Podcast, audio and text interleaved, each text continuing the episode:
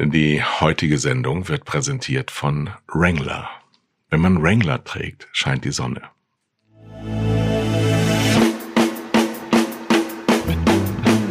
Zwei Herren mit Hund. Eine Orientierungshilfe für Medienmacher mit Kai Blasberg und Thomas Koch.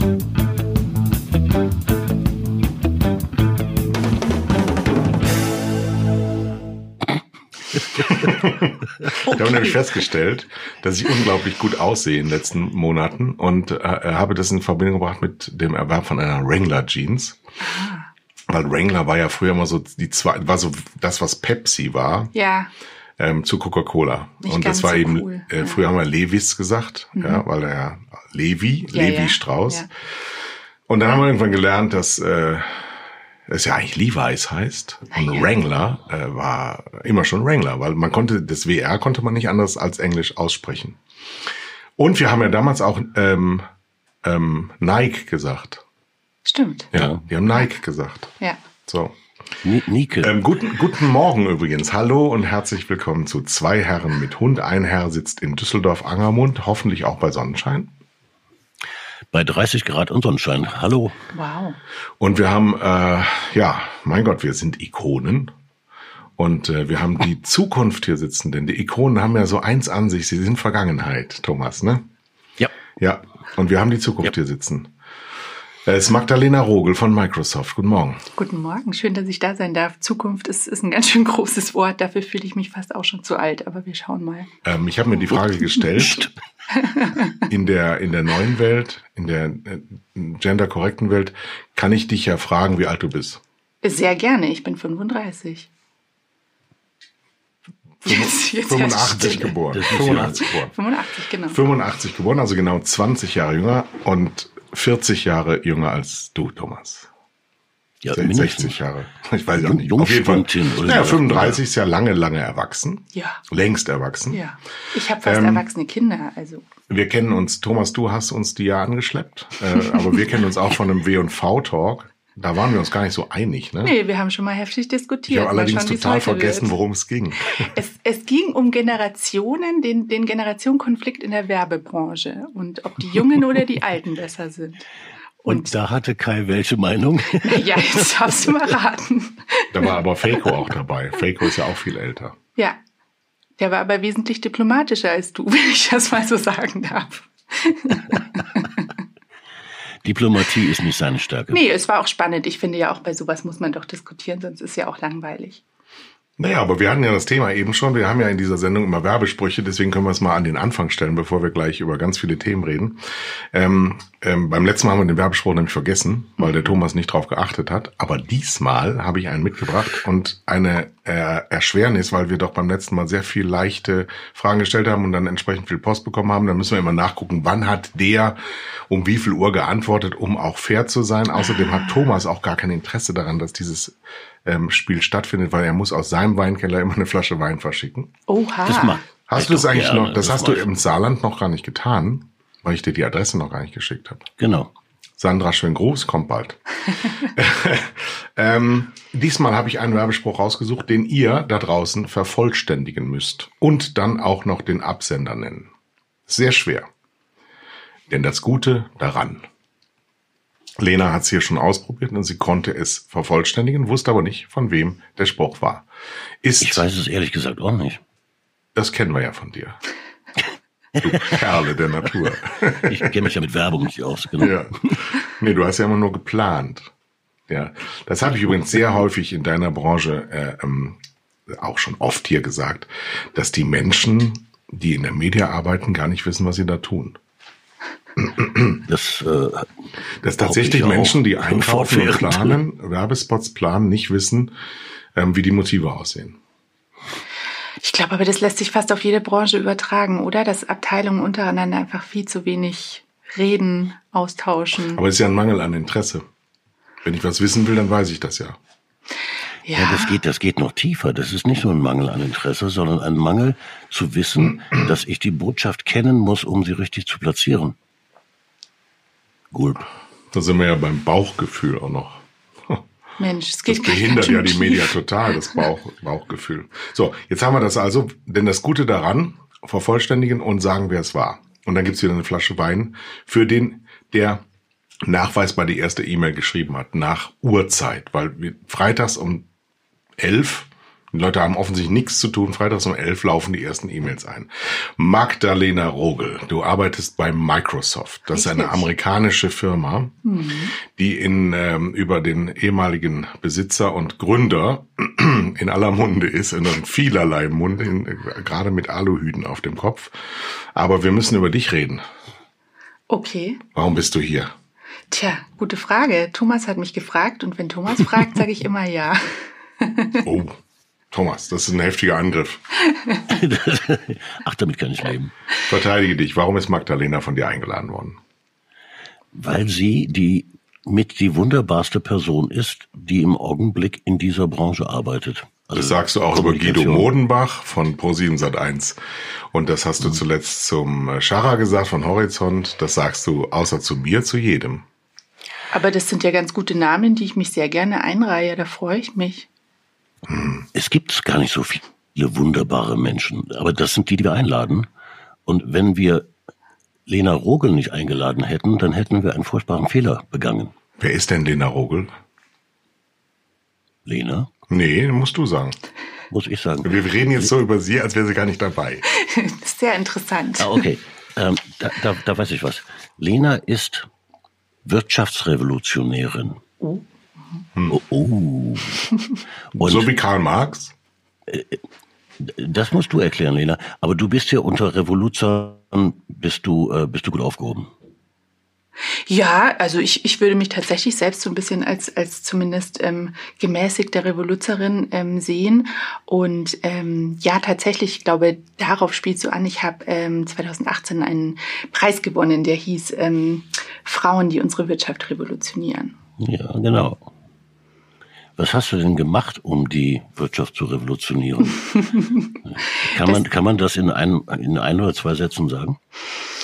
Wahrscheinlich könnte die Jury das besser beantworten, aber ich glaube einfach, dass ähm, was was das wahrscheinlich so oder was meine Geschichte ein bisschen besonders macht, ist, dass ich eben ähm, eigentlich Kinderpflegerin bin und ähm, mit der ganzen Branche, in der ich jetzt bin, eigentlich ähm, gar nichts am Hut hatte. Meine ersten die ersten 25 Jahre meines Lebens und ähm, ich bin dann eben so quer in die Wirtschaft gekommen und quer in den Bereich, äh, in dem ich jetzt äh, bin und was ich jetzt tue. Und ich glaube, deshalb tue ich das wahrscheinlich ein bisschen anders als andere Menschen, die das vielleicht jahrelang studiert haben.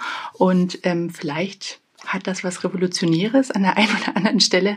Auf jeden Fall ist es anders. Wir sind auf jeden Fall bei zwei Herren mit Hund ein Realschülermagnet.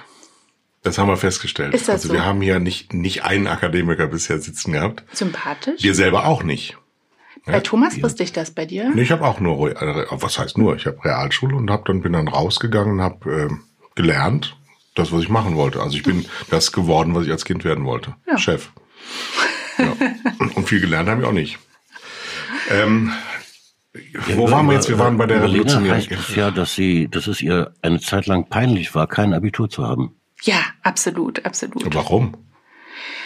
Du, ich glaube, wenn man einfach irgendwie so fast nur von Akademikern und Akademikerinnen umgeben ist und dann auch noch irgendwie, ähm, ich habe dann halt in der Redaktion angefangen und so und ich hatte immer das Gefühl, oh Gott, wenn das jemand rausfindet, dann bin ich hier sofort wieder vor der Tür. Und, und das auch noch als Enkelin von Hans Meyer, einem der größten Intellektuellen Bayerns. Da kommen übrigens zwei Begriffe zusammen, die man eigentlich nicht sofort zueinander ordnet. Intellektualität und Bayern.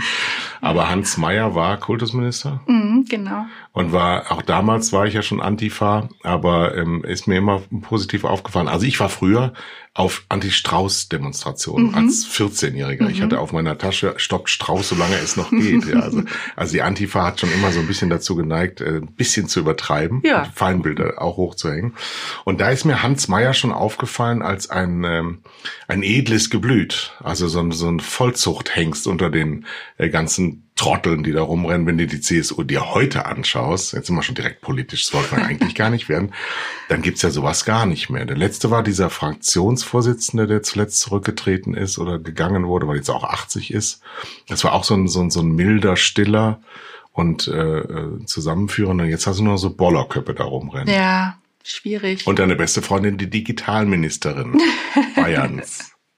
Ja, da, da habe ich mal eine Frage an Lena. Oh, ja. wir, wir, wir finden uns ganz toll, wenn wir hier die Politiker bashen und äh, da gehen uns ja auch die, die Adjektive nicht aus. Du kennst eine ganze Menge Politikerinnen. Mhm. Ja. Sind die, wie, wie sind, sind die bashbar oder sind die verteidigbar? Ach, Ja, du, komm, das ich glaube, doch- jeder ist gut bashbar, oder? Bei jedem kann man ja was finden, was man, wo man drauf rumbashen kann. Nicht bei mir. Nee, natürlich bei dir nicht. Außer vielleicht so ein bisschen zu groß geratenes Ego. Nee. Ähm, du, also ich glaube, das kann man ja jetzt auch nicht so verallgemeinern. Ich, ich, äh, ja, bin mit vielen irgendwie in der Politik bekannt, ähm, so, und ähm, ich weiß auch nicht, wie sich das ergeben hat. Das ist eher so ein bisschen, ähm, ja, hat sich halt so entwickelt. Muss das denn sein in deinem Job? Nee, in meinem Job jetzt direkt nicht. Also ich habe jetzt keinen, keinen politischen Job an sich, aber mich interessiert Politik sehr. Und das ist vielleicht tatsächlich was, was so ein bisschen aus der Familie kommt. Ist aber auch erst spät gekommen. Also so, ähm, ich glaube, so bis Ende 20 fand ich Politik wahnsinnig langweilig und schwierig. Und ähm, dann so als äh, Trump und so weiter kam, ähm, da habe ich dann doch gemerkt, dass mich das stark beschäftigt. Und ähm, ja, also ich finde, da gibt's, äh, wie Kai schon gesagt hat, viele viele große Egos, viele Holzköpfe, viele Esel, aber ähm, auch echt ziemlich viele schlaue Menschen. Aber man wird natürlich in der Politik, wenn man so ist wie du, auch ein bisschen rumgereicht, so als Vorzeigefrau, um so, so ein neues äh, System da einzuführen, ohne das wirklich dann zu wollen. Denn ich äh, bin ja als kritischer Geist immer so ein bisschen vorsichtig, wenn sowas immer so nach vorne gezogen wird. Denn dann äh, hat das einen Grund. Und meistens ist es nicht der, der äh, den Anschein erweckt. Ähm, hast du dich schon mal ausgenutzt gefühlt als Vorzeigefrau? Nee, ausgenutzt überhaupt nicht, aber natürlich bin ich mir dessen bewusst und ähm, natürlich weiß ich, dass ich auf, auf sicher einigen Podien, auf denen ich gesessen bin oder Keynotes, die ich gehalten habe, dass ich, dass ich die wahrscheinlich zum großen Teil gehalten habe, weil ich eine ähm, junge Frau in der Digitalbranche bin und dann noch Quereinsteigerin. Also das ähm, deckt ja schon mal ganz schön vieles ab. Ähm, ja, aber also mein Ziel ist es immer, wenn, wenn ich, also wenn ich weiß, ich bin, ich bin nicht eingeladen, weil ich Magdalena Rogel bin, sondern weil ich eine junge Frau bin, die in der Digitalbranche ist, ähm, dann ist mein Ziel einfach, dass ich, wenn ich gehe von der Bühne, dass ich dann als Magdalena Rogel runtergehe.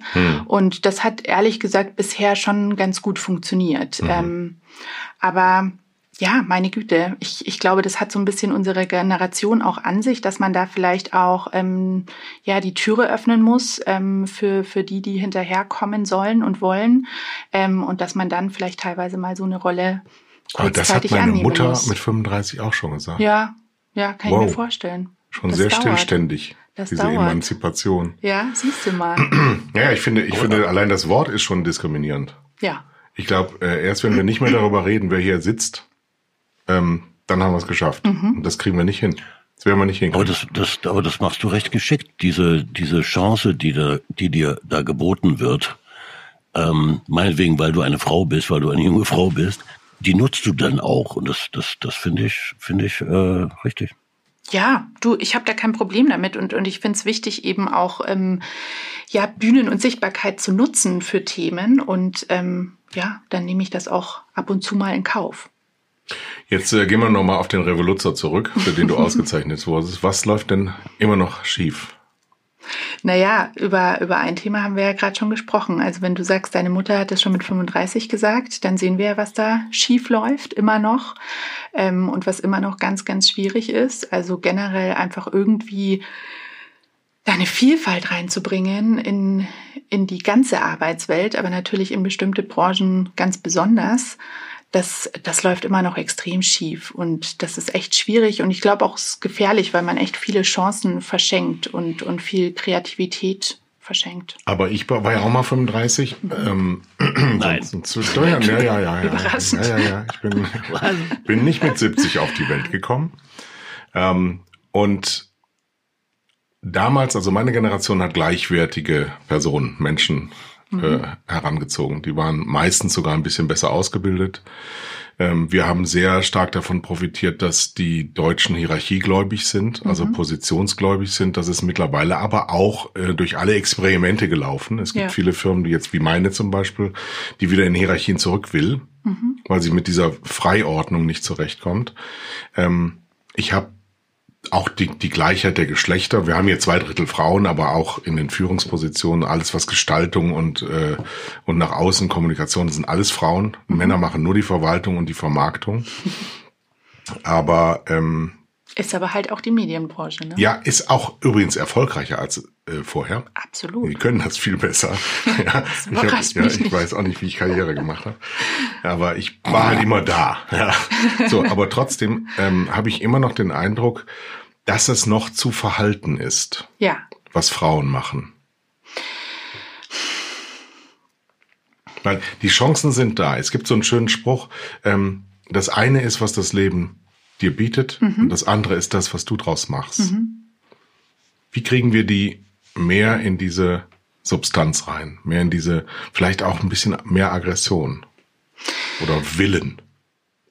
Ich glaube, ich, also über, über den Willen mache ich mir überhaupt keine Sorgen, wenn, wenn ich mich da so umschaue. Ähm, das, das ist nicht das Problem, aber ich glaube, es ist so unfassbar komplex und ähm, es, es geht ja nicht nur darum, dass da eine Chance ist und die ergreift man oder die ergreift man nicht, sondern da ist ja ganz viel um, um einen drumrum. Und ähm, also erstmal ist das die ganze Gesellschaft, die um uns rum ist, die so einen enormen Druck vermittelt und so eine Erwartungshaltung vermittelt ähm, an alle jungen Menschen, keine Frage, also an, an Männer genauso, aber an Frauen natürlich insbesondere, was, was man alles machen muss. Man muss gut ausgebildet sein, man muss studieren, man muss aber eigentlich auch Kinder kriegen. Man sollte vor allem dann auch nicht zu jung Kinder kriegen, aber auch nicht zu alt Kinder kriegen. Man sollte Job und Familie unter einen Hut bringen, man sollte aber die Kinder nicht vernachlässigen und den Job sollte man auch nicht vernachlässigen. Man sollte natürlich auch eine gesunde Ehe führen. Also das ist einfach so aber ein bisschen das gilt ja für absurd. Männer auch. Es gilt für Männer auch, aber ich glaube, da können wir ganz offen und ehrlich sein und ähm, ich hoffe auch, da stimmst du mir zu, dass das Thema ähm, Familie und, und Kinder schon immer noch ein sehr, sehr starkes Frauenthema ist, leider. Das, das ist absolut wahr. Äh, schau doch mal auf die, auf die Agenturbranche, in der du ja dich bewegst. Ähm, immer mehr Frauen geraten an die Spitze von, von, von Agenturen, aber ermöglicht durch Männer nach wie vor. Hm. Wie, wie, wie kommt das? Also wenn, wenn ich heute eine Agentur gründen würde, ich würde nur Frauen einstellen. Ja, ich auch. Nach, nach meiner Erfahrung äh, sind, sind Frauen ohnehin die besseren Mediaplaner. Aber ich denke jetzt mal an die gesamte Agenturwelt. Ähm, das liegt daran, dass sie eben nicht nur mit Daten umgehen können, sondern auch Empathie mitbringen. Und das ist in der Kommunikationsbranche nicht ganz unwichtig, finde ich. Ja. aber, aber es sind immer noch die Männer, die den Frauen diesen Weg ermöglichen. So, jetzt sind wir aber genau an dem Thema, wo ich gar nicht drüber reden wollte. Ich wollte gar nicht über Frauen und Männer reden. Jetzt Na hören komm, wir mal auf. Wir reden jetzt mal über Microsoft. Ja? So, Microsoft sind wir ja alle. Wir alle sind Microsoft. Wir können ohne Microsoft nicht leben. Und trotzdem wissen viele, viele, viele, mich inkludiert, eigentlich gar nicht, was Microsoft ist. Ja. So eine böse Ahnung davon haben wir alle. ich persönlich, Thomas auch, Stammhörer wissen, wir bashen amerikanische Firmen ohne Ende, aber in dem Ranking ist Microsoft die sympathischste von den großen, weil sie nicht böse sind.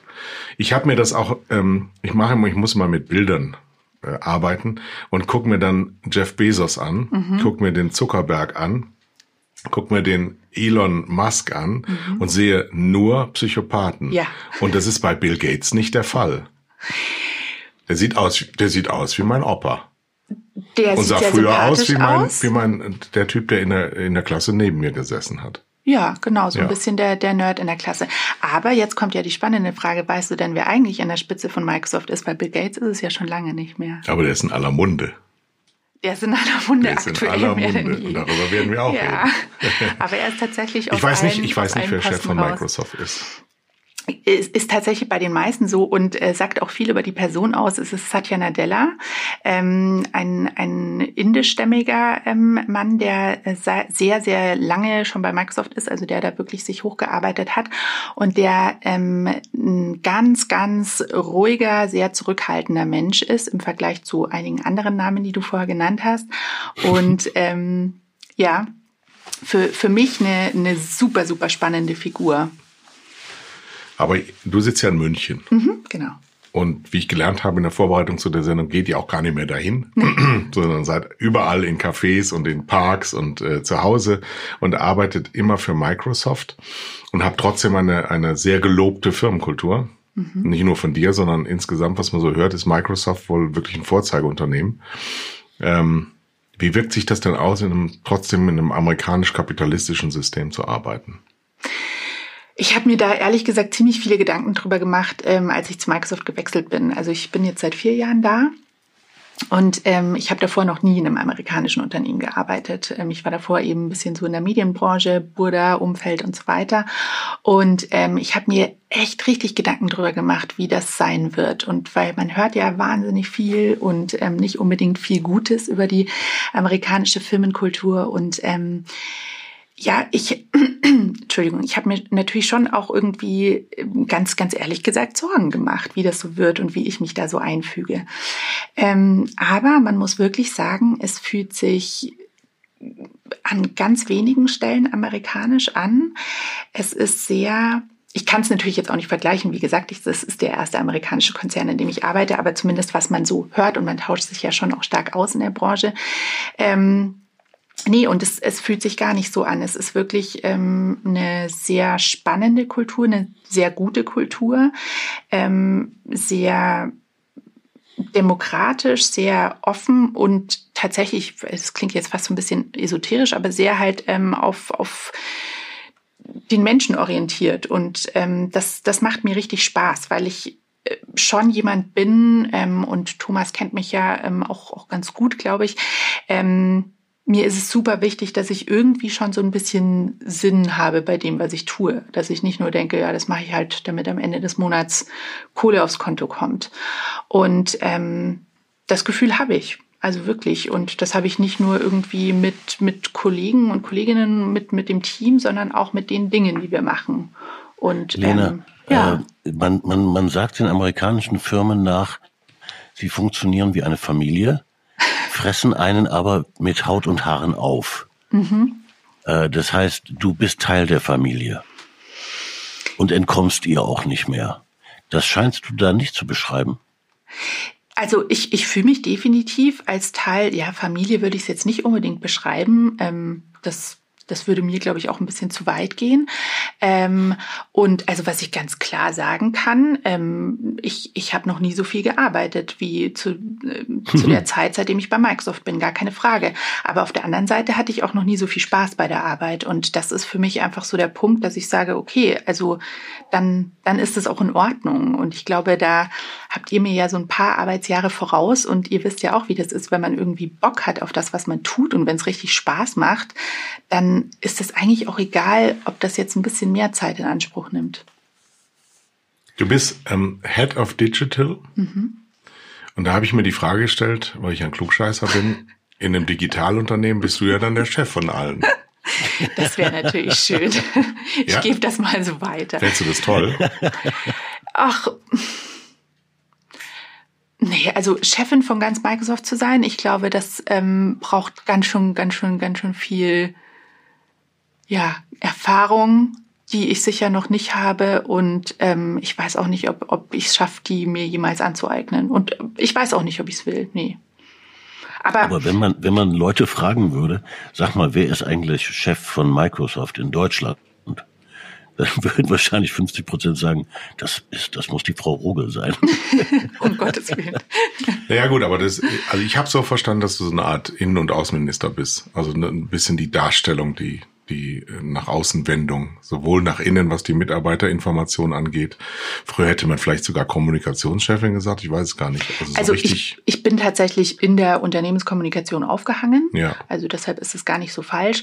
Und ja, das Wort Außenministerin äh, wurde schon öfters mal genannt. Also ich bin halt Teil vom Kommunikationsteam und ähm, bin da für die digitalen Kommunikationskanäle zuständig. Deshalb der Titel, ähm, der halt natürlich immer schön fancy klingen muss. Nee, aber ich, ich glaube, das beschreibt schon ganz gut. Also ich, ich bin halt viel ähm, unterwegs, spreche viel über das Unternehmen ähm, und ja. Macht Den, das der, der? Spruch, den wir eben hatten, denn das Gute daran ist das Gute darin. Was habe ich jetzt für verraten? Oh Gottes Willen, Mann. bin ich bescheuert. Okay, aber es redet ja trotzdem Aber es ist keiner. ja schon ein bisschen ja, Zeit Das ist ja vergangen. dann eigentlich auch schon Microsoft, ne?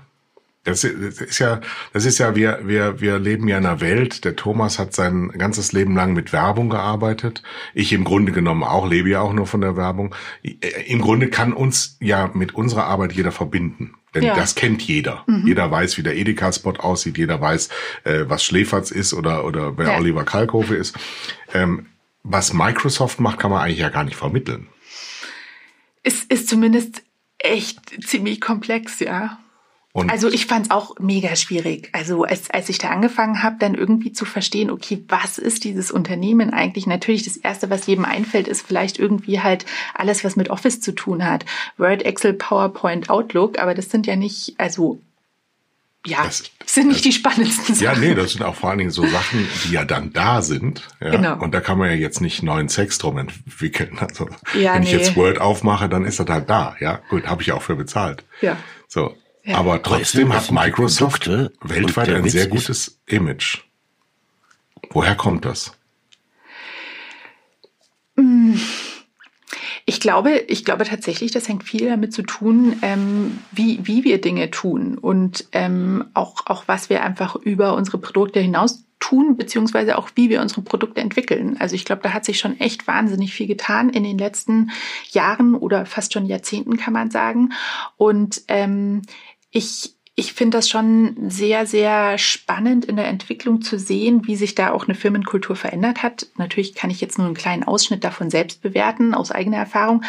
Aber ich finde es schon echt ziemlich spannend, auch, auch vor allem im Vergleich zu anderen Unternehmen, ähm, wie der Fokus gesetzt wird bei einer, bei einer Produktentwicklung und ähm, ja, worauf man da schaut und ähm, was man auch für eine Kultur vermittelt und natürlich, und das finde ich einen super wichtigen Punkt, auch wenn es vielleicht pathetisch klingt, aber was man auch so ein bisschen der der Gesellschaft auch zurückgibt. Und ich glaube, da kann man jetzt ohne Scham sagen, dass ähm, Microsoft da schon einen ganz guten Job macht. Bill Gates Aber in natürlich Person von Bill Gates, ne? Auch, in, genau, in erster ja. Linie. Ne? Ja, klar, also der, der ist natürlich so ein bisschen die, die Galionsfigur ähm, von, von ja, solchen Dingen, solchen Projekten. Aber ähm, wir machen da schon wahnsinnig viel als, als Unternehmen. Also was, was da irgendwie einfach für ähm, ja, für sinnvolle Dinge investiert wird, für den Klimaschutz, für den Artenschutz, für ähm, um ja Menschen zu unterstützen, die halt einfach in, in schlechter entwickelten Ländern leben und so weiter. Und ähm, Da, da musst du bitte mal ein Beispiel bringen, weil es ist natürlich viel einfacher zu vermitteln, dass Bill Gates mal wieder 100 Milliarden gespendet hat für irgendetwas, äh, weil da steht dann plötzlich diese Summe im Raum. Ja, äh, n- nenn mal bitte ein Beispiel für meinetwegen Klimaschutz bei bei bei Microsoft. Das interessiert mich. Ähm, also zum Beispiel, äh, was, was jetzt äh, relativ aktuell ist, das haben wir Anfang des Jahres announced, ist, dass wir ähm, bis 2030 als Unternehmen komplett klimaneutral sein wollen und ähm, bis 2050 ähm, alle Emissionen, die wir seit der Firmengründung, das war 75, ähm, verursacht haben, dass wir die quasi zurückholen wollen, also rückgängig machen wollen. Ähm, und das ist natürlich ein riesiges Vorhaben, was auch echt nicht so einfach ist und was auch noch von vielen im Moment angezweifelt wird, ob das machbar ist. Ähm, Mhm. Aber das ist jetzt halt eine riesige Initiative, weil das betrifft natürlich alle Bereiche. Also es betrifft natürlich die, die Büros an sich, klar, und dementsprechend halt auch die Mitarbeiter und Mitarbeiterinnen, aber ähm, eben auch die Produktentwicklung und ähm, die Cloud Center, die ja, also ich meine, das weiß man ja heutzutage auch, dass dieses ganze Cloud-Thema und so ähm, enorm Energie frisst. Und ähm, Mhm. ja, das, das finde ich sehr, sehr spannend und ähm, ja, wirklich Aber das cool. ist sehr sinnstiftend, weil äh, Ja. solche großen Themen, gerade wenn sie in großer Ferne liegen, können ja sehr vereinen, ähm, die Menschen sehr vereinen miteinander. Ja, Und klar. eben auch ähm, die Menschen draußen an so ein Unternehmen binden, obwohl die da gar nicht vielleicht auf der Payroll stehen. Denn eins ist ja faszinierend bei Microsoft, auch die sind ja absolut marktmächtig und auch die haben schon von Margarete Westorger äh, Millionen Strafen bekommen und trotzdem stehen sie immer da, nach meinem Dafürhalten. Ich stelle mir Microsoft vor, wie so einen 35-Jährigen mit weißen Schuhen, ähm, so Chinos und so einem hellblauen Jeanshemd, äh, mit einer Frisur, die gibt's bei Microsoft Friseur, der ist immer lächelnd, immer freundlich, immer wunderbar und anders als bei den anderen glaubst du es ihm. Okay, ja, das, das finde ich eine schöne Beschreibung. Akzeptiere ich so, Kai. Weil wenn du Amazon siehst, äh, ist ja Selbstdekret faschistisch. Die wollen alles alleine machen. Der Bezos hat gesagt, wir fressen uns so lange, bis wir nichts mehr zu fressen haben, dann sterben wir Hungers. So, ein schönes Konzept. Ähm, der Elon Musk ist endgültig in der Klapse gelandet, ja. Und nur hier haben wir ja unseren UFO-Mann auf der anderen Seite in Angermund. Stimmt. Ja, ja, also SpaceX verstehe ich null, null. Das kann ja jemand machen. Du hast ja? die Und der Herr Branson und der, der Herr, nein, ich habe es, ich habe meine Kindheit verarbeitet, Thomas. Ja? Ich bin durch. Ich hab's, ich habe Enterprise gesehen und fand alles, das muss ich jetzt sagen. Wir sind ja der Weltraumsender. Ich fand alles andere außer Kirk langweilig. So, pst. Ich habe zum ersten, nee, Okay, wollen wir nicht die drüber Börse, reden. die Aber Börse sagt ja voll, die Börse sagt, was? Die Börse? die Börse sagt, Tesla ist jetzt mehr wert, Ach, komm, und zwar nach auf, dem SpaceX, äh, nach der Aktion, äh, als alle deutschen Automobilkonzerne zusammen. Punkt. Ich verstehe nicht, warum Milliardäre anderen Milliardären die Möglichkeit geben wollen, irgendwie da durch die Gegend zu fliegen, weil ihnen sonst nichts mehr einfällt. Aber ich, was ich gar nicht verstehe, ist, dass darüber berichtet wird. Ja, ich, also ich kann einen Live-Schalter aus dem Landeskrankenhaus machen. Das ist ungefähr genauso prickelnd. Da geht wahrscheinlich mehr ab. Kuckucksnest. Ähm, gut, haben wir drüber gesprochen Wir- und du denkst mal Genau, darüber das nach, reicht. wie du dich faszinierst. Aber, aber, aber der, der, der Gesellschaft etwas zurückgeben, das, das finde ich ein, ein das macht Aspekt, Elon Musk überhaupt nicht. sollten. Ja. Und Amazon macht das auch überhaupt nicht. Und Google macht das so fucking gar nicht, überhaupt nicht. Habe ich schon erzählt, dass ich YouTube scheiße finde? Okay. Ich Wo wollen wir ja. Nee, nee, wir müssen jetzt unserem Gast hier wieder gerecht werden. Also du arbeitest in einer tollen Firma, bist selber eine Ja. tolle Frau, du strahlst das auch aus, da ist nichts gespielt. Danke. Dann werden wir alle wie Microsoft. Wir haben das nämlich jetzt auch gefü- eingeführt bei Tele5. Das wissen meine Gesellschafter noch gar nicht. Mobile Office als Regel. Der Betriebsrat wollte zwei Tage. Ich habe gefragt, warum nicht sieben? Ja. Sehr gut. So. Heißt aber natürlich für Mitarbeiter extrem viel. Mit Freiheit umgehen lernen. Ja, klar. Der Deutsche. Sau schwierig. Der deutsche Hierarchiehörige. Der Gebäudebrauch, die er morgens findet. Der Abläufer hat halb zehn und halb eins und 14.30 Kaffee Ja. und Zigaretten hinterm Haus und weiß der Geier. ja, ja. Dieser Deutsche soll das alles selber regeln. Wow. Du, das ist sauschwierig. Also ich, ich erinnere mich, als ich, als ich bei Microsoft gestartet habe, da dachte ich natürlich auch erst am Anfang so, als ich das gehört habe, so, boah, krass, Vertrauensarbeitsort, Vertrauensarbeitszeit, mega. Ähm, und das war auch, also jetzt ohne zu lügen, einer der Dinge, warum, warum ich mich für Microsoft entschieden habe, weil ich habe eben ein paar Kids, ich habe eine wilde Patchwork-Family und deshalb war mir das wichtig, da eine Flexibilität zu haben, weil ich in den Jobs davor gemerkt habe, wie super stressig das war.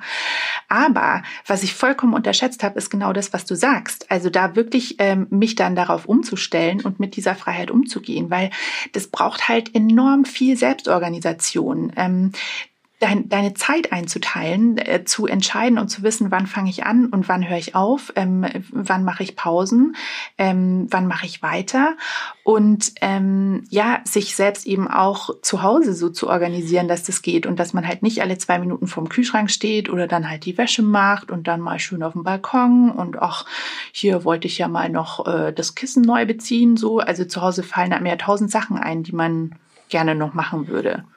Was Und- wir nicht erwähnt haben, ist, du hast vier Kinder. Genau, gepatchworked, also zwei, zwei ähm, Zwei selbst hast du produziert. aufgenommen. aufgenommen. genau. Ja. Ja. Das ist schon, wow. Ja. Wie alt sind die? Ja, die sind eben gar nicht mehr so kindermäßig. Also der Älteste ist ähm, jetzt 18 geworden. Unsere Tochter wird ähm, 17 im, in zwei Wochen. Ähm, der mittlere Sohn ist 15 und der kleinste ist 10. Die Kleinen sind von dir. Genau, die kleinen sind von mir und Ja. die zwei größeren. Sonst hätte ich es äh, nicht geglaubt. Also, geglaubt schon. Ich habe sehr jung angefangen. Ich war tatsächlich eine, eine Teenie-Mom, also auch mit dem 15-Jährigen, wie man sich dann Aber ausrechnen ein kann. absoluter Mutmacher, würde ich sagen. Ne? Also du, du, du bist Kinderpflegerin oder früher Gärtnerin gesagt. Aber sagst du auch selber noch, ja, deswegen äh, traue ich mich das zu sagen. Ähm, auch ein Thema, über das wir mal reden sollten. Aber wir sind jetzt, wir, wir, wir schweifen ab. Microsoft, Microsoft. Bill Gates ist in aller Munde. Mhm. Und Bill Gates ist ja, würde ich sagen, für euch jetzt das, was für den FC Bayern Franz Beckenbauer ist.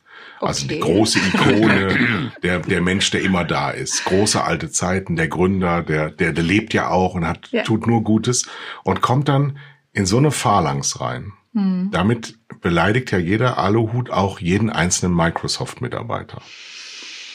Oder ist das gar nicht so schlimm? Nee, also ich glaube, ich, ich wüsste jetzt von niemandem irgendwie bei uns, der, der sich davon ernsthaft angegriffen fühlt. Aber natürlich, also fragt man sich, was da so los ist. Und ähm, ich, ich stelle mir immer vor, wie sich das für Bill Gates oder auch Melinda und die ganze Familie anfühlen muss, wenn man wirklich irgendwie ähm, ja als, als Mensch so einen Turnaround macht, also er war ja auch nicht immer so, ähm, so einen Turnaround macht, ähm, dann wirklich, also quasi fast, fast sein komplettes Vermögen investiert, um die Welt zu verbessern. Ähm, und dann kriegst du so eine Klatsche. Und also ich glaube, das ist halt nicht nur irgendwie lustig Aluhut, ähm, wie, wie wir jetzt vielleicht drüber schmunzeln. Ich glaube, da ist schon ganz viel auch wirklich auf direkt persönlicher Ebene. Und ähm, ja, stelle ich mir, stelle ich mir mega hart vor. Hm. Also liebe Verschwörungs Ich glaube, wenn wir auf die Straße gehen und, und fragen, äh, weißt, weißt du von, von Bill Gates und was der alles mit Chips vorhat in unserem Gehirn, dass die meisten Menschen das gar nicht mitbekommen, dass das in unserer Filterblase sich abspielt. Das, also so ein typisches Twitter-Thema. Ja, das, das hoffe ich tatsächlich sehr. Und natürlich, ich glaube, das, das ist auch super wichtig, dass, dass man sich das äh, ja tatsächlich so vor Augen hält, was du sagst. Also dass es nicht so ist, dass, dass die Leute auf der Straße das denken und dass natürlich das Internet solche, solche Stories und solche Theorien immer sehr, sehr groß macht. Ähm, aber ich denke auch, die meisten Leute denken jetzt nicht, dass Bill Gates ein schlechter Mensch ist und uns allen Chips einimpft. Gut, müssen wir über Amerika reden. Ihr seid ja auch ein amerikanisches Unternehmen. Ja. In dieser Nacht waren 40 Städte mit Ausgangsbeschränkungen mhm. belegt. Was kommt davon an? Ziemlich viel. Also wir haben ja unseren, unseren Hauptsitz in Seattle, ähm, also Redmond. Und ähm, das, die, die Stadt ist ja auch sehr, sehr stark davon betroffen. Und ähm, generell ist es bei uns tatsächlich so, ähm, dass alle politischen Themen immer sehr stark aufgegriffen werden, ähm, also in der, in der internen Kommunikation, aber tatsächlich auch in dem, was wir so tun. Und ähm, wir hatten am Donnerstag letzte Woche, da haben wir, wir haben immer einmal im Monat so ein Employee Q&A mit dem CEO. Was ähm, heißt das übersetzt? Ähm, also ein ein Frage und Antwort mit, mit dem obersten Chef. Also Satya Nadella, den ich vorher angesprochen habe. Wie viele also, Leute sitzen da? Äh, es wählen sich halt alle ein. Also ähm, Satya Nadella sitzt ja gerade auch im Homeoffice. Ganz ähm, kurz, ganz kurz. Microsoft hat wie viel Oktrillionen Mitarbeiter? nicht ganz so viel. Nee, also natürlich wählen sich nicht alle ein, weil das ja auch eine Zeitverschiebung ist und du kannst es dann auch im Nachgang anschauen als, als Aufzeichnung. Ähm, und man muss auch nicht alle Fragen live währenddessen stellen, sondern du kannst auch im Vorfeld eben Fragen einreichen und so. Ähm, aber worauf ich hinaus wollte, dass das Thema wurde am Donnerstag ganz, ganz stark adressiert. Also damit hat er eröffnet das Q&A und hat gesagt, okay, egal um was es jetzt gerade bei uns geht, wir haben hier ein Thema, was riesengroß ist und worüber er sprechen möchte.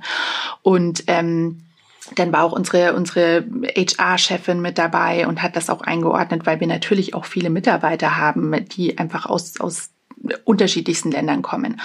Und ähm, das so sowas finde find ich persönlich echt immer wichtig, weil du merkst ja dann natürlich auch, macht das jetzt jemand, weil man muss es halt gerade machen, weil es ein Thema ist. Und dann sagen wir einmal Black Lives Matter und dann machen wir weiter. Oder hat es wirklich auch eine Substanz? Und ähm, das, das hat man da schon stark gemerkt und man hat auch wirklich gemerkt, wie, wie das die Leute beschäftigt. Also ich habe ja vorher gesagt, Satya Nadella kommt aus Indien und hat auch eine dunkle Hautfarbe. Und mhm. ähm, das Thema wurde sehr adressiert und es ist jetzt auch tatsächlich mit der externen Kommunikation so, dass ähm, bei uns gerade ähm, nur Fokus darauf ist. Ähm, das wurde jetzt eben sehr spontan und, und sehr ja, schnell auch entschieden, dass wir ähm, unsere Mitarbeiter und Mitarbeiterinnen sprechen lassen, ähm, die eben eine andere Hautfarbe haben. Und ähm, das ist jetzt gerade die komplette Kommunikation und alles andere wurde pausiert. Und solche Sachen finde ich persönlich super wichtig, da zu merken, okay, da wir, wir stehen da wirklich dahinter, wir tun was dafür und es ist nicht nur, wir, wir machen das, weil sollte man jetzt halt tun. Jetzt habe ich mal eine Frage, weil das, das, das klingt natürlich toll. Äh, Trump ist ja gerade dabei, die amerikanische Gesellschaft zu zersetzen, zu dividen. Ne? Mhm. Ähm, das ist die, die Gesellschaft, in der Microsoft groß geworden ist. Mhm. Die, wird, die wird gerade zerstört. Mhm. Das kann dem Unternehmen ja auch aus wirtschaftlichen Gründen nicht ganz egal sein. Ja. Das, es geht ja hier um die Zukunft äh, dieser Nation mhm. im Augenblick. Was, äh, dass, dass ihr die Kommunikation verändert, das, das ist gut. Was kann ein Unternehmen überhaupt tun gegen diese Entwicklungen? Du, ich glaube, ein Unternehmen kann sau viel tun. Und ich glaube, das ist so ein Grundsatzproblem, dass, dass viele immer denken, ja, wir sind ja nur ein Unternehmen, was können wir denn tun? Aber also man darf ja jetzt nicht unterschätzen, welche Macht und nicht nur welche Wirtschaftsmacht, sondern auch generell welche Macht Unternehmen haben. Ähm, und ich glaube, es ist wichtig, die auch zu nutzen. Und ich bin sehr froh, dass wir das tun und, und dass wir uns da sehr, sehr deutlich ähm, positionieren. Das ist schon ganz am Anfang, als, als Trump den Einreisestopp verhängt hat. Da sind unsere Juristen von Microsoft auf die Barrikaden gegangen und haben da wirklich okay. ganz, ganz mhm. viel getan. Ähm, und und ähm, als er aus dem Klimaabkommen Paris ähm, aus, aussteigen wollte, ausgestiegen ist, ähm, gab es auch eine ganz, ganz große Kampagne, wo sich die Tech-Unternehmen zusammengetan haben. Also auch das, glaube ich, ist super wichtig, dass dann auch in, in solchen Zeiten, ähm, ja, dass, dass man Allianzen schließt, auch mit Wettbewerbern, auch mit Konkurrenten. Ähm, ich glaube, das, das ist super wichtig, weil da geht's, wie du sagst, um das große Ganze, da geht's um das Weiterexistieren und das betrifft dann am Ende alle. Und da muss man dann halt eben auch ähm, ja, Allianzen schließen mit anderen, die vielleicht unter normalen Umständen als Wettbewerber gelten würden. Es, es gibt doch eine Phalanx von amerikanischen Unternehmern, mhm die sich gegen Trump aufwiegeln. Mhm.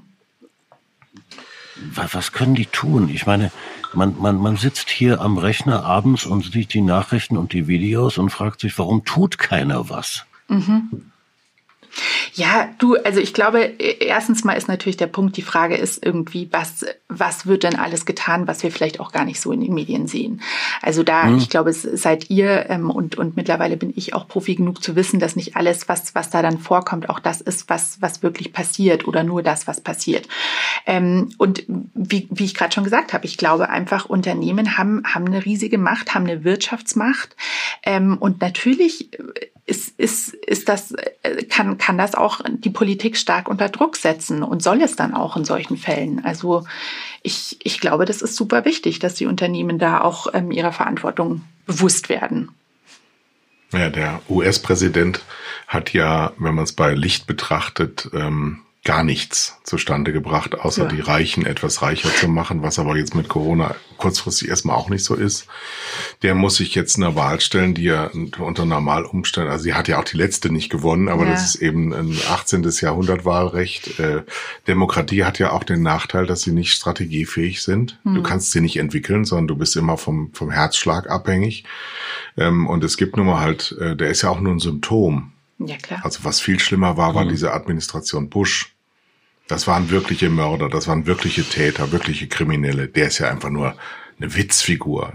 So, der, der stellt sich hin und glaubt, ähm, er könnte jetzt äh, die die die die die die Guard äh, in die Länder schicken. Das geht überhaupt nicht. Wenn die nicht angefordert werden von den Gouverneuren, dann können die nicht einfach dahin fahren. Das geht mhm. nicht. Das weiß der aber nicht. Gott sei Dank, ja. So, ähm, wir sind schon natürlich in den Medien sind wir ähm, äh, das sind aber die Digitalisierung hat das äh, im starken Feld mit sich gebracht. Klar. Klick äh, äh, abhängig.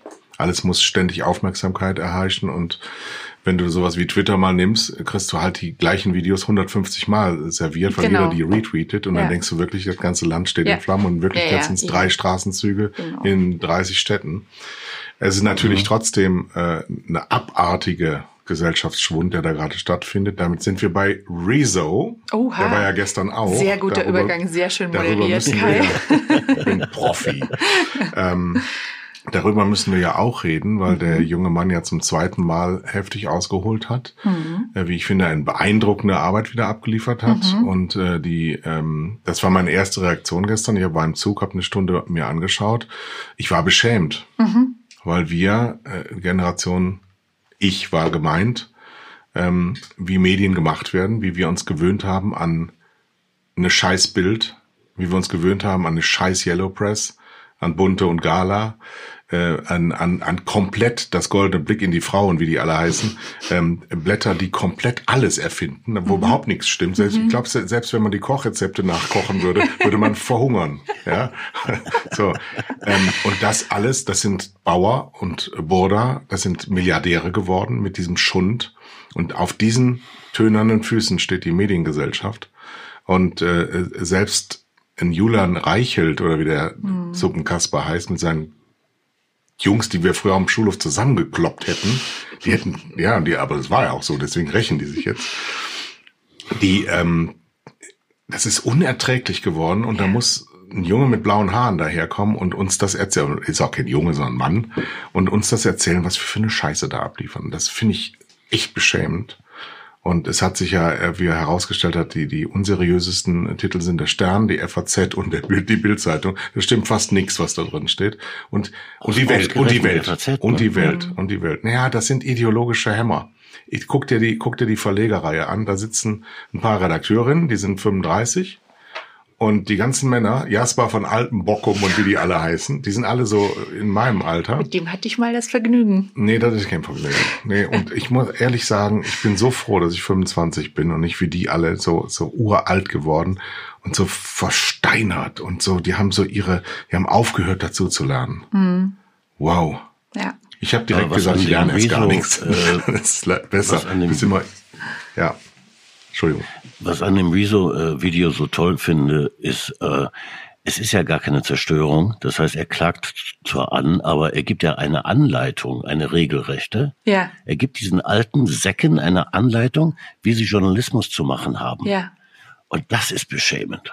Ja. Nein, indem er Journalismus macht. Er hat nämlich recherchiert. Genau. Das passiert ja, ja. heute auch nicht mehr. Also jeder, jeder, der schon mal eine Pressemitteilung geschrieben hat, weiß ja, wie die Agenturen das verwerten. Die mhm. schreiben einfach, da kannst du auch reinschreiben, ich habe gelbe Füße heute Morgen, da steht das auch da drin. Die schreiben einfach alles ab, weil sie kein Personal mehr haben, weil sie nicht mehr recherchieren können, weil sie nicht mehr dem nachhaltig werden, weil sie sich darauf verlassen, dass irgendwie das, die, die gesamte Darstellende ist eine reine PR-Maschine. Und du hast es ja letzte Woche auch gesagt ähm, in diesem Podcast, Thomas, ähm, wenn die Bildzeitung sich entscheidet, eine Kampagne zu fahren. Und ich war entsetzt, weil ich ja auch im Journalismus arbeite. Ähm, ein Presseorgan kann sich nicht entscheiden, eine Kampagne zu fahren, sondern die haben zu schreiben, was ist, was mhm. Spiegel früher mal gesagt hat, der Augstein. Wir sind degeneriert. Es gibt ja, es gibt ja richtig jetzt, degeneriert. Äh, die AOK, die gesagt hat, sie schaltet keine Werbung mehr in Bild. Und es gibt ähm, Gregor Gründgens, der gesagt, der Facebook angegriffen hat und gesagt hat, äh, es ist zu überlegen, inwieweit Werbungtreibende noch Geld platzieren in, auf der Plattform. Ähm, Lena, kommt da von euch auch noch was? eine, eine Bewertung der Medien, weil ihr, ihr finanziert ja die Medien mit eurer Werbung. Ja, klar, keine Frage. Ähm, also da glaube ich, muss ich muss ich ganz klar äh, meine meine Kompetenz eingrenzen. Also ich bin eben in der Unternehmenskommunikation, nicht im Marketing, ähm, aber ich weiß, dass dass unser Marketing sich sehr sehr genau anschaut und überlegt, wo Werbung platziert wird und wo nicht. Und ähm, ich bin mir sicher, dass die sich über sowas auch äh, deutlich Gedanken machen. Und ähm, klar, also das gehört dazu. Würde ich, würde ich fast erwarten, nachdem, wie du die Firma beschrieben hast, äh, dass da intelligente Menschen sind, die sich Gedanken machen. Ja, definitiv. Du, ich meine, das große Problem, was, was es ja mittlerweile gibt, und da brauche ich dir nichts davon erzählen oder euch beiden nicht, ist natürlich, dass mittlerweile auch viel automatisiert ausgespielt wird. Und ähm, das ist natürlich dann eine Problematik, dass man dann manchmal irgendwo auf, auf Seiten landet, ohne das quasi wirklich gezielt eingeplant oder eingespielt zu haben. Und ich glaube, dass ja, das ja, wenn, wenn, wenn du als Zielgruppe Männer 20 bis 49 eingibst, dann landest du auf dschihadistischen Seiten, weil da finden sich ganz viele Männer im Alter von 25 bis ja. Fakt, ja, ja. Ja, ja, genau. Und das ist natürlich echt, echt ein großes Problem, eine große Herausforderung, gerade bei irgendwelchen globalen Kampagnen, die einfach weltweit ausgespielt werden. Aber wir, wir haben im Marketing einfach auch wirklich grandios gute Kollegen und Kolleginnen, die sich darum kümmern und ähm, mit denen wir im Übrigen auch, auch sehr, sehr eng zusammenarbeiten. Also weil das natürlich wichtig mhm. ist in der, in der Kommunikation, ähm, da auch wirklich eng mit dem Marketing zu sprechen und ähm, zu wissen, was, was machen die gerade für Kampagnen, aber auch umgekehrt, dass die auch von uns wissen, okay, was schicken wir denn für Pressemitteilungen raus oder was, was passiert so, weil am Ende kannibalisierst du dich selbst, wenn, wenn du da halt zwei unterschiedliche Sachen machst. Aber wenn man die Entwicklung mal fortschreibt, wir fangen ja jetzt im neuen Jahrzehnt gerade erst an. Mhm. Fangen ziemlich scheiße an, also kann es ja. eigentlich nur besser werden. Hoffentlich. Ähm, ich habe gerade heute Morgen noch ein, ein, langes Gespräch gehabt mit äh, unserem nächsten Gast, Norman mhm. Wagner von der Telekom. Mhm und der mir auch so ein bisschen erzählt hat, wie sich das alles gerade verändert und wir sehr zuversichtlich in das nächste Jahrzehnt schauen können, denn äh, so ein Dreck wie in den letzten zehn Jahren werden wir nicht mehr machen können und werden wir auch nicht mehr tun. Es, es kommt jetzt langsam überall an, aber schlechte Nachrichten für die von Rezo behandelten, die werden alle nicht mehr existieren. Die werden untergehen. Es. Die werden nein, die werden untergehen, weil sie es nicht können, weil sie es nicht gut machen. Wenn man die die Curve, die Flatten the Curve von der Bildzeitung sich anschaut, Zeitung kann man es gar nicht mehr nennen. Ja. Ähm, das ist irgendwann mal Schluss, ne? Irgendwann können sie keinen mehr infizieren und dann ist der Virus weg, der Virusbild. Äh, das kannst du sogar mit dem Lineal ausrechnen, ja, wann, ja. wann die Bildauflage auf, auf die Nulllinie schlägt. Äh, wir müssen es nur beschleunigen, weil es dauert zu lang. Ja, ja, und ich würde äh, diesen Firmen ähm, empfehlen, was ist ja eigentlich für Geräuschkulissen? Das, das ist immer das Windows-Geräusch, das Microsoft. Das alles, alles, das bist hab du, ich da ne? eingespielt. Thomas. Machst, machst du so eine Microsoft-Party, äh, damit sich Magdalena wohlfühlt hier. Genau. Ja, ja, okay.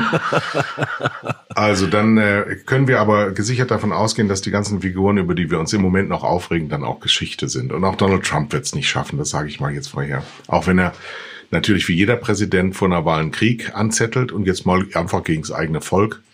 Aber mit Amerika ähm, schlagen wir uns ja schon seit 70 Jahren rum. Die führen Wirtschaftskriege weltweit seit 70 Jahren. Seit dem Zweiten Weltkrieg führen sie militärische Kriege. Sie führen Kriege gegen sich selbst, weil sie sich einfach hassen. Und warum ist das so? Es sind weiße Abstammer aus Europa. Das sind unsere Vorfahren, die es hier nicht geschafft haben. Das sind Amerikaner. Ah, ja, das ist natürlich eine spannende Ansicht. Also sind im Prinzip wir wieder schuld. Ich glaube, es ist Jasper von Alten Bockum schuld und sein ganzer Schlag und äh, die AfD-Truller von Storch. Okay, damit, ja, ja, ja. finde ich okay. Ach so, ich, was mir unter den Nägeln brennt. Ähm, der größte Fan von Schläferz, die schlechtesten Filme aller Zeiten. Ja. Mit Oliver Kalkow und Peter Rütten. Kommt im Sommer wieder. Ähm, der größte Fan ist in Angermund gerade, der Thomas Koch. Ja. So, so hat sich das alles eigentlich auch gefunden, um ehrlich zu sein. Okay. Und Thomas, beantworte mir mal die Frage, ob wir es thematisieren wollen, dass AfDler nicht Schläferz gucken. Ja, unbedingt. Ich meine, man tue Gutes und rede drüber.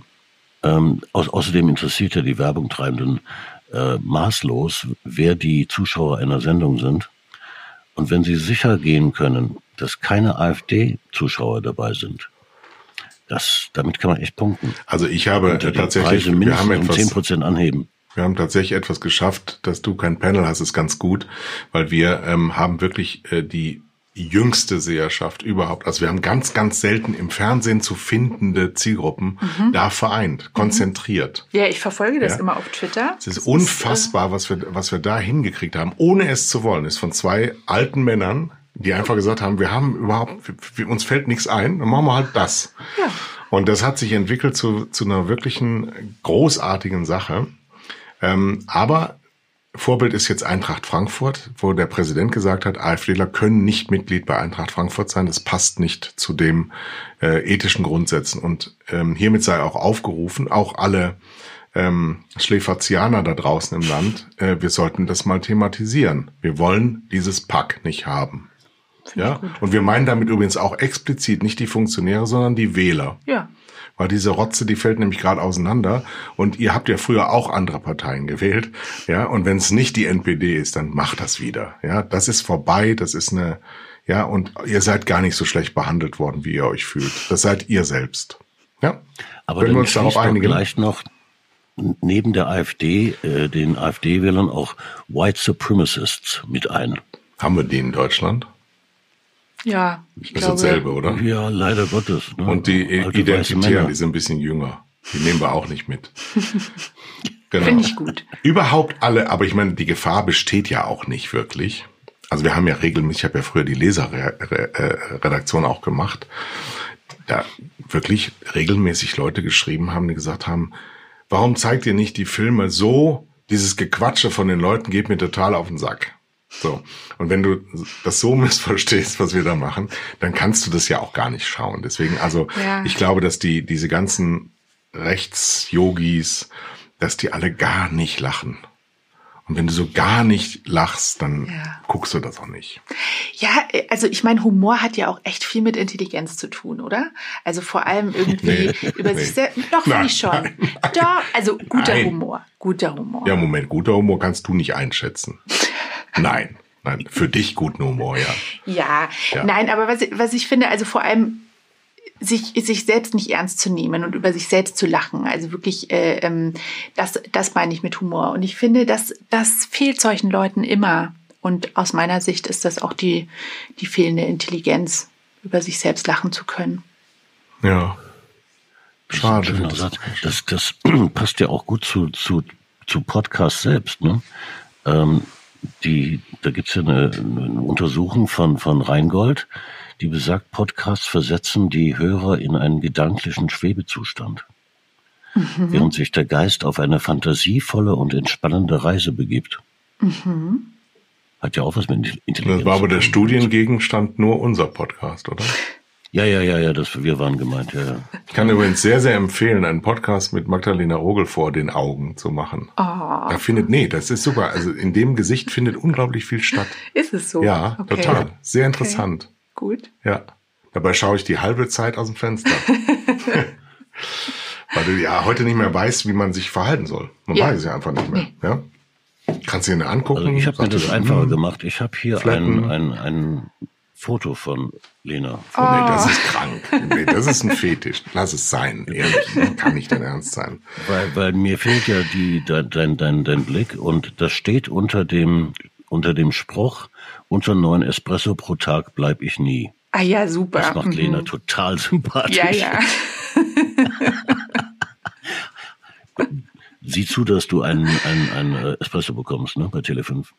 Ja. Da habe ich angeboten, wollten sie nicht haben, wollten Wasser haben, aber wir hatten keinen Öffner. Und ich habe das Glas vergessen. Macht Also sie vertrocknet gerade vor meinen Augen. Das ist total okay. Wir Sie reden kam einfach rein, so sah aus wie lange 34, jetzt sieht sie aus wie 36. So, Gedicht haben wir nicht, denn das Gute daran ist das Gute darin. Hast du noch was loszuwerden? Ach so, ich wollte noch sagen, dass wir ein antifaschistischer Sender sind. Das, das würde ich gerne mit unterstreichen. Ich bin ja bei Twitter seit ein paar Monaten und ich habe äh, jetzt gerade die Diskussion tatsächlich ganz, ganz viele Leute, die ich rausgeschmissen habe gestern Abend, weil Ja. ich schlechte Laune hatte, weil die irgendwie äh, Antifa ist für die so schwarze ähm, Kapuzenpullis und Molotow-Cocktails schmeißen. Und Antifaschismus ist ein Zustand der Seele. Ja, ähm, ich weiß gar nicht, wie man sich anders bezeichnen kann. Also ich meine, was ist denn das Es ist die Gegenteil Grundlage davon, unserer So. Demokratie. Und, und nichts davon wollen Konservative wissen. Es sind immer diese CSUler, der Herr Blume, der Herr Blume, der ist Generalsekretär, der ist steif wie ein Stock, ein, ein Schandfleck dieses Amtes. Der ist kein Generalsekretär. Heiner Geißler war, das war ein Generalsekretär. Ja? Eine richtige scheiße Pumpe. So muss man sein. Aber der Herr Blume hat verständnislos getan, dass die SPD sich zur Antifa bekannt hat. So, und Tele 5 tut das auch. Auch wenn wir nicht 157 Jahre existieren, sondern erst mit Abständen. Ich war ja, ich war früher schon mal bei Tele 5 in den 90ern. Ich bin der einzige lebende Mensch, der zweimal für Tele 5 gearbeitet hat. Ja. Und ich bin übrigens in der Rangreihe aller Geschäftsführer von Tele 5 der Beste. Wie sollte es auch anders Ja, sein? weil bei tiefstehender Sonne Zwerge lange Schatten werfen. Gute Nacht. Das war dein Schlusswort. Und das war deins. Tschüss. Tschüss, danke Lena. Danke euch. Dum, dum, du. Dann kommt Police. Police-Musik. Oh, geil. Dum, dum, dum, dum, dum, dum. Ganz unbekannt und keiner merkt es, weil es ist natürlich verboten, dieses Lied zu nehmen. Und dann muss ich eines Tages nach, nachdatieren, so 36, 37, 38 Folgen mit Opener und Closer Oha, von, von oha. ja, und an Das Sting. wird teuer. Sting finde ich toll. Mhm. Letztens eine Doku in Aber Arte gesehen. Le Lena. Lena muss uns noch verraten, wie sie die äh, Microsoft-Musik hat einspielen lassen. Das, das interessiert Das war Josua. Josua ist ein Nerd. Das war so Der, kann, schön. der hat das in der, in der Hose wahrscheinlich. Ein Ding, der macht immer so. Ding. Ich finde, das hat super gepasst. Ja. Ihr habt Das übrigens man, beide. Das nennt man Sponsoring. Ja. Jetzt rede ich über unsere Stimmen. Native, Native Sponsoring. Nee, okay. Wir haben einen neuen Ausdruck. Nein. Das wäre so, als würde ich über dein sympathisches Äußeres reden. Hast du ja schon. Ja, mach ich aber nicht. Ja. Hast du nur gehört, habe ich ja gar nicht gesagt. Thomas, ich wollte gerade sagen, dass ihr, dass ihr beide zwei wundergute Podcast-Stimmen habt, aber Kai hat es mir verboten, also tue ich es jetzt nicht. Aber ich finde, das macht total viel aus, weil ähm, Podcast ist ja tatsächlich sowas ganz Besonderes irgendwie vom, vom Format her, weil du eben das nur so auf den Ohren hast und weil du so abschweifen kannst. Und ich finde, Stimmen machen so viel aus und ich finde, es gibt echt viele Podcasts oder Podcaster und Podcasterinnen mit Scheißstimmen. Und zwar ziemlich alle. Ähm, ja, Aber das, sag, sag das mal, Lena, hast du Sprechtraining gemacht? Nee, noch nicht. Soll ich das Du hast mal? eine unglaublich klare, schöne Stimme. Dankeschön. Ja, habe ich äh, tatsächlich heute Morgen habe ich ja deine ganzen Wortbeiträge auch mir angehört und da habe ich mich drauf gefreut, weil da musst du nicht einschreiten. Eigentlich könnte ich hier auch sitzen und gar nichts sagen. Das macht ihr dann schon ganz alleine. ähm, nee, ist alles sehr sehr gut. Ist alles sehr sehr gut. Ja, hat Ja. Spaß gemacht. Gutes Gespräch. Mhm. Schöne Themen. Diese Das heißt, Stimmen, diese Stimmen sind deswegen so so wichtig, weil du über inhaltliche Schwächen extrem gut drüber sprechen kannst. Das auch. Und Thomas hat ja auch eine, hat einen eigenen Adelstitel bekommen. Ich habe erstens ihm schon Ja. einen, ähm, einen Klingelton draus gemacht für meinen Freund aus seiner Lache. Okay. Und zweitens ähm, ist jetzt schon Copyright geschützt. Ascheimer-Stimme. Och, das finde ich nicht so schön. Der hat eine Ja, Ascheimer-Stimme. da hat jemand hat einen Hörer. Hörer geschrieben. Echt? Ja. Nee, ich, ich, ich mag das einfach total. Also ich meine, ich bin ja selber bekennende Raucherin und deshalb, ich, ich hoffe jetzt ehrlich gesagt, dass ich später nicht mal so eine Stimme wie Thomas habe, weil bei Thomas hört sich super an. Ich glaube, bei mir wäre es irgendwann dann creepy. Müsstest du auch was mit den Hormonen machen. Ja, aber das so kommt viel so rauche ohne ich auch weiteres nicht. nicht mehr. Ja, da müsstest du dann, glaube ich, auch ähm, ähm, härtere äh, Flüssigkeiten zu dir nehmen. Ja. Ich glaube, das ist, was trinkst du? Ah, Bist du Whisky, Ja. Thomas? Ach so, ich dachte, du Ich, sprichst ich war, mit. ich war Whisky. Das ist, äh, das ist tatsächlich Whisky. Also es ist nur ja. Rauchen ja. ist das nicht. Nee. Nee, muss schon auch. Äh, aber Lena, äh, ich kann dir verraten, wo du jetzt gleich eine rauchen kannst. Da kennt er sich aus hier. Sehr Da gut. kenne ich mich Das aus. stimmt. Ja. Du musst auf den Gang und dann zu dem Fenster direkt unter dem, direkt links. Äh, über dem Sofa. Ah. Da kannst du rausrauchen. Rausrauch. Ich, glaub, ich Ich glaube, glaube, sie geht einfach raus und dann Genau. raucht sie draußen. Ja? ja. Gut. Das war sehr schön. ja, danke euch. Vielen Dank. Vielen, vielen Dank, Lena. Wenn Danke wir noch mal was haben, kommen wir noch mal auf dich zu. Ja, super gern. Okay. Tschüss. Tschüss, Grüße nach Thomas. Düsseldorf. Ciao, Ciao. Thomas. Tschö, tschö, schönen Tag.